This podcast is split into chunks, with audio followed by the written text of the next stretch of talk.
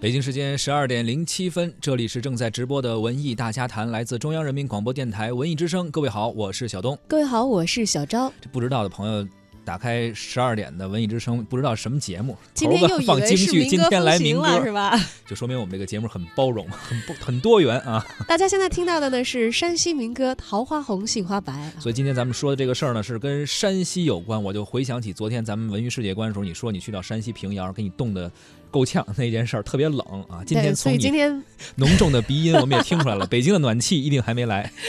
当然了，这个我们今天重点说的是暖气依然没有来的山西啊。是啊，呃，贾樟柯呢发起的平遥国际电影展在十月二十八号其实已经是开幕了，目前呢正在进行当中，会持续进行到十一月四号，地点呢就在世界文化遗产平遥古城。呃，那么大家可能也已经通过文艺大家谈也好，或者别的媒体渠道也好，零零散散的知道了一些关于本次平遥国际电影展的一些相关的信息啊。影展呢被安排在高高大大、方方正正的围墙里。平遥的古城内是始建于一九二零年的柴油机厂厂房啊，但是现在已经经过改造了，变成一个集观影、新闻发布会和办公于一体的平遥电影宫。这里有着浓重的老工业气息。呃，身在其中啊，仿佛是走在姜文的电影《阳光灿烂的日子》里那种场景中。里面发生的事情可能不太被外人所知，然而呢，在这座并不大的古城里，当下平遥国际电影展却是这里最大的盛事。就像这个威尼斯和戛纳一样啊，这些小城举世闻名，地点呢都是选在国家的旅游胜地，也都是有着独特风韵的古城。而对于我们来说呢，更熟悉的是北京电影节、上海电影节这样大都市里。大伙儿可以看电影的一些呃地方啊，是。那么说到底的一座古城里的电影展，它是怎么样的？其实还需要有一些想象力才可以。今天的节目，我们就一起走进平遥国际电影展。欢迎您在收听节目同时呢，也可以关注我们的微信公众号“文艺之声”，聊一聊。如果您去过平遥的话啊，可以给我们发来文字留言，呃，说一说您对于平遥的感受，或者对于贾樟柯导演作品的一些观后感，都可以关注“文艺之声”的微信公众号。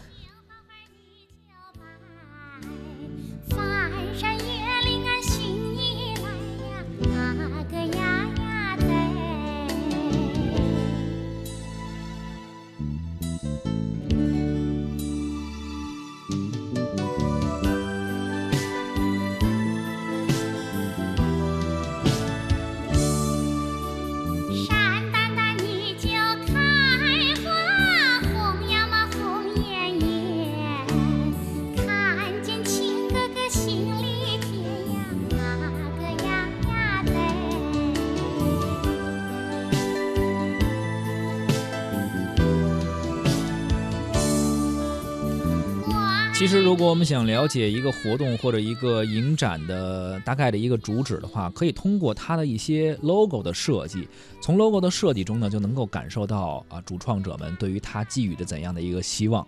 平遥影展的 logo 呢，哎，很有科学感啊！它是一根棍子、一个圆和一个三角，意义呢是用一根棍子撬动整个地球。哎，这不是一句名言吗？给我一根棍子，我能够撬撬；给我一个支点才 行啊，可以撬起一个地球。但是也得有棍子啊。是，这是贾樟柯的愿望，也是他创办平遥影展之初的这个所要。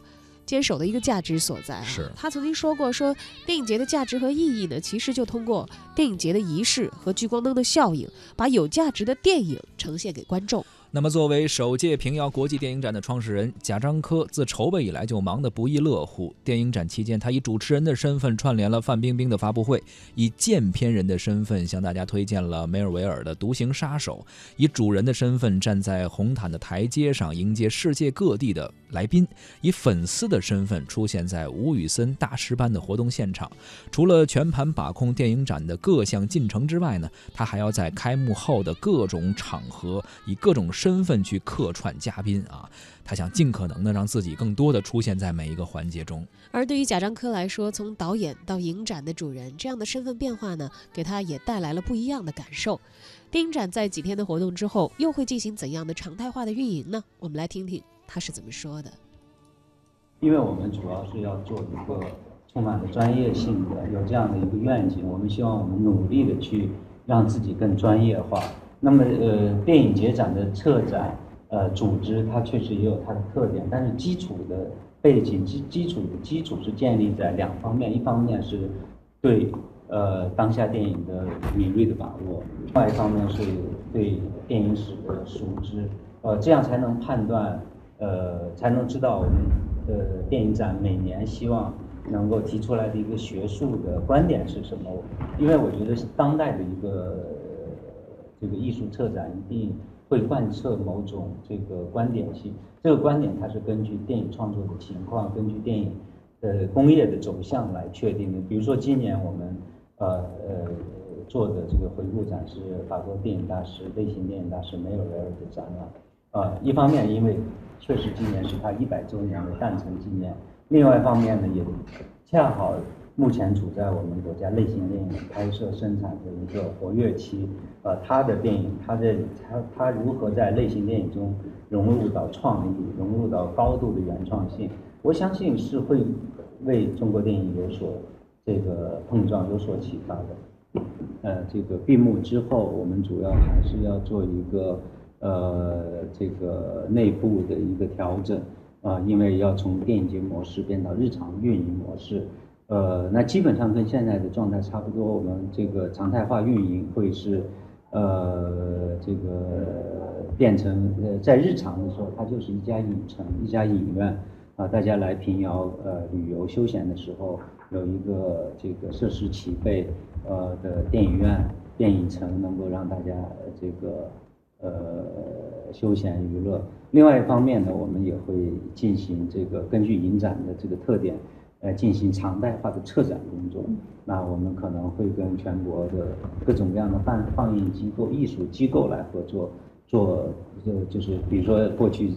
大家在北京、上海、广州比较看到比较多的，像这种法国电影展啊、香港电影展啊、日本电影展啊这些专题性的这个学术性的展演活动，我们希望能够落户到也落户到平遥，让咱们。这个山西的观众能够看到这些优质的这些呃这个文文化资源，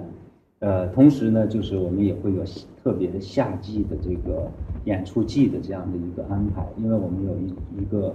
呃站台一千五百座的这样的一个电影宫，呃，那个露天剧场，露天剧场是一个多功能，它既有这个最现代化的露天放映设备。同时，它也有这个超大面积的舞台。那我们也在考虑，除了电影放映、电影的活动之外，会有呃适合露天活动的，包括音乐节、音乐会这样的一些文化项目，在这个春夏季、春夏秋这这个就是气候适宜的时候来举办。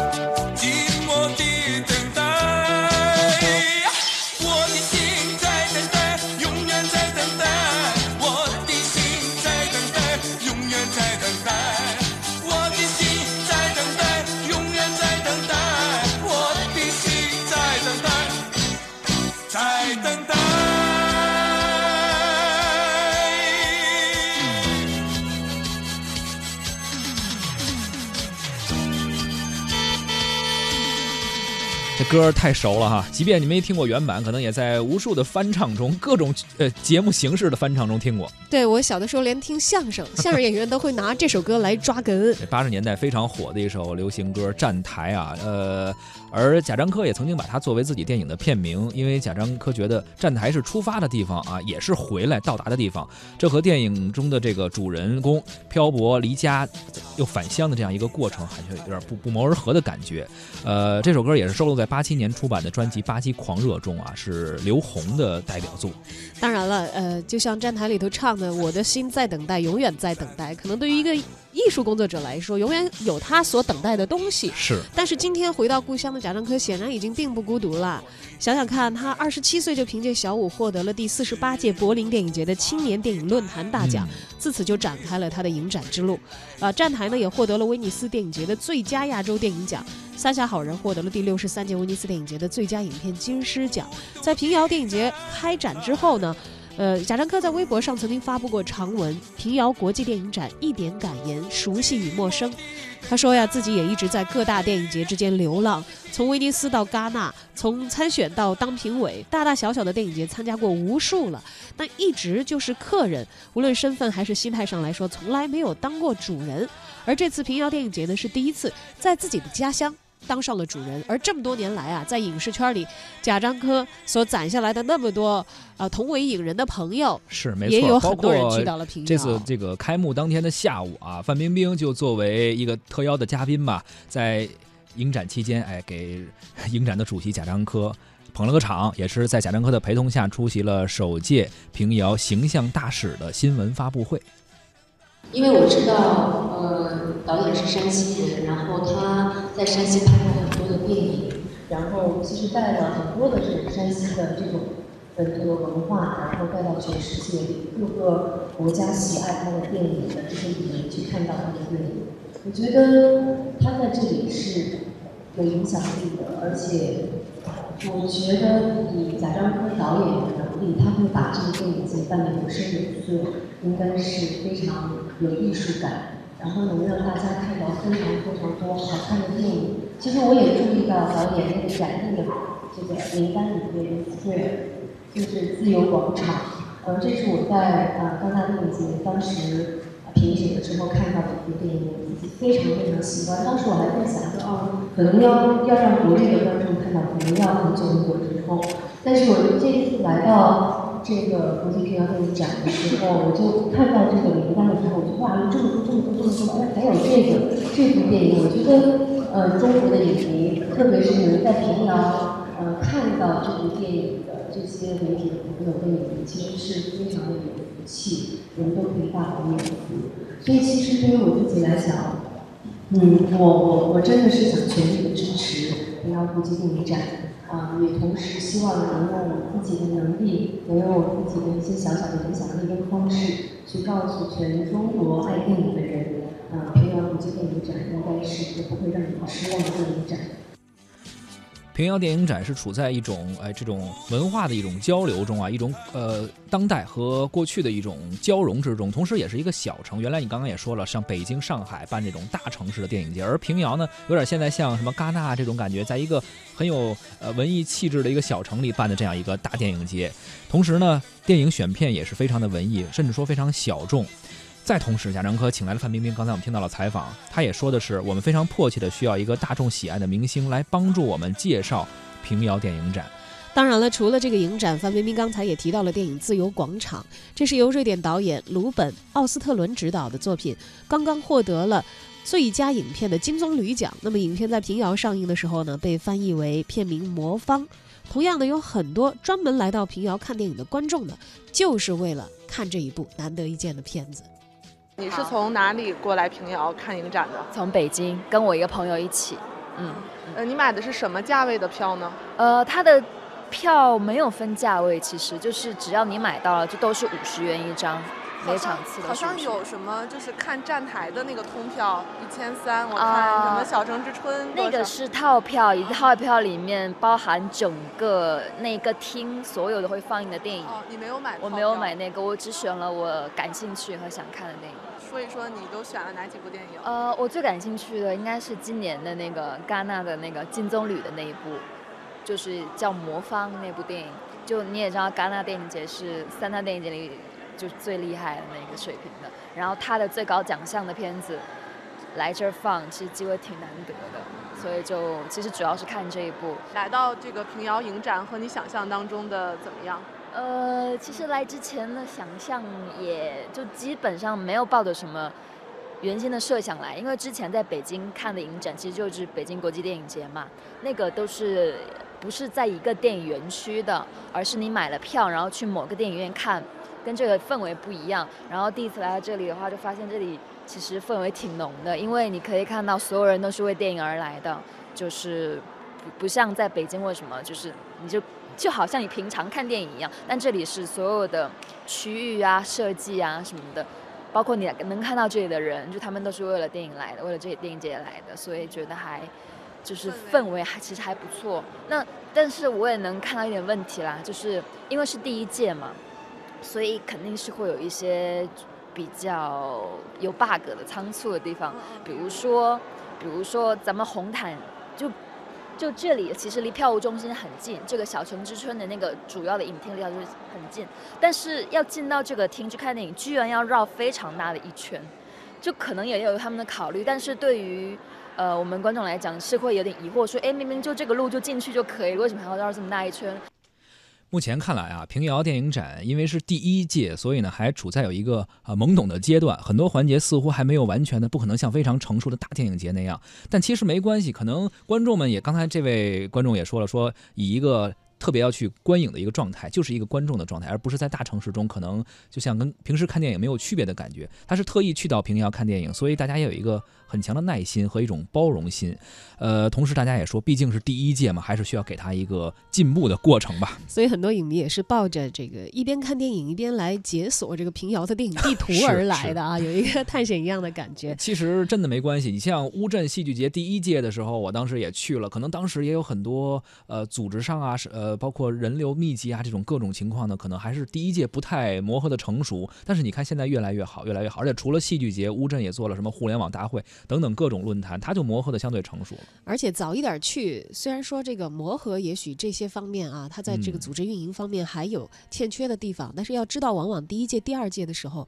人没有那么挤，对，还能好一点。你知道，等到真的爆棚的时候的话，即便这个组织方很得力啊，可能自己去参与这样的一个。电影盛会的活动的时候，都会为排队付出更多的时间了。是，而且和乌镇戏剧节我总爱愿意相比，乌镇戏剧节当时要办之前，他们也是做了剧院，然后各种剧场，包括水剧场等等，很多自然的环境可以做成剧场。而贾樟柯表示啊，说办首届的平遥电影展其实很复杂的一项工作，他们不用舞台，不用剧场，但是他们要去设置银幕。对我早年去平遥的时候，我是。没有发现古城里有任何电影院的，那也许只是我没发现啊。对它它是等于是他们有一个拥有两千两百个座位的这种影厅，有六个影厅，然后还有包括一个一千五百座的一个露天的剧场，呃，有论坛，有学术空间，有服务区、新闻发布中心等等，甚至还配套一个五星级的酒店。不知道你当时去的时候有没有这些？那会儿肯定是都没有的，所以也是逐渐的在成熟吧。呃，园区内还有一个容纳呃一千五百人大型的露天舞台，包括五个放映厅等等。这个其实。呃，我们现在这么说，可能你没有概念，真的要去到现场，然后参观一下，然后解锁一下它这个地图。其实这也是这个古城在这些年的一些变化啊。因为我说我在那个冻得非常厉害的冬天去往平遥的时候。这一转眼已经是十几年前的事情了，现在肯定变化是非常大了。就不但景区有变化，在这里的这个呃人文风貌啊，包括文化生态也起了很大的变化。你想想，建立起了这么多荧幕，再加上这个贾樟柯的回归，呃，影展的兴起，呃，在这儿啊，其实大家可以很生动的，呃，能够看到。对，确实是他能够通过这样一个城市里边的影展嘛，感受到它的魅力。平遥电影节确实也有着它独特的魅力，电影文化与古城的场景高度融合，啊，比多数的国内的电影节都更有一些哎文艺的感觉和一种更加丰富独特的选片的口味吧，让中国的观众能够欣赏到更加多元的电影文化，以及年轻的志愿者，虽然可能刚刚开始啊，这个业务呢可能还不一定特别的娴熟，毕竟需要一个过程，但是他们也一直是在不断的尝试，能够更。好的解决，呃，但是罗马非一日建立，电影展从平庸到优秀，确实也是需要很长的一段过程。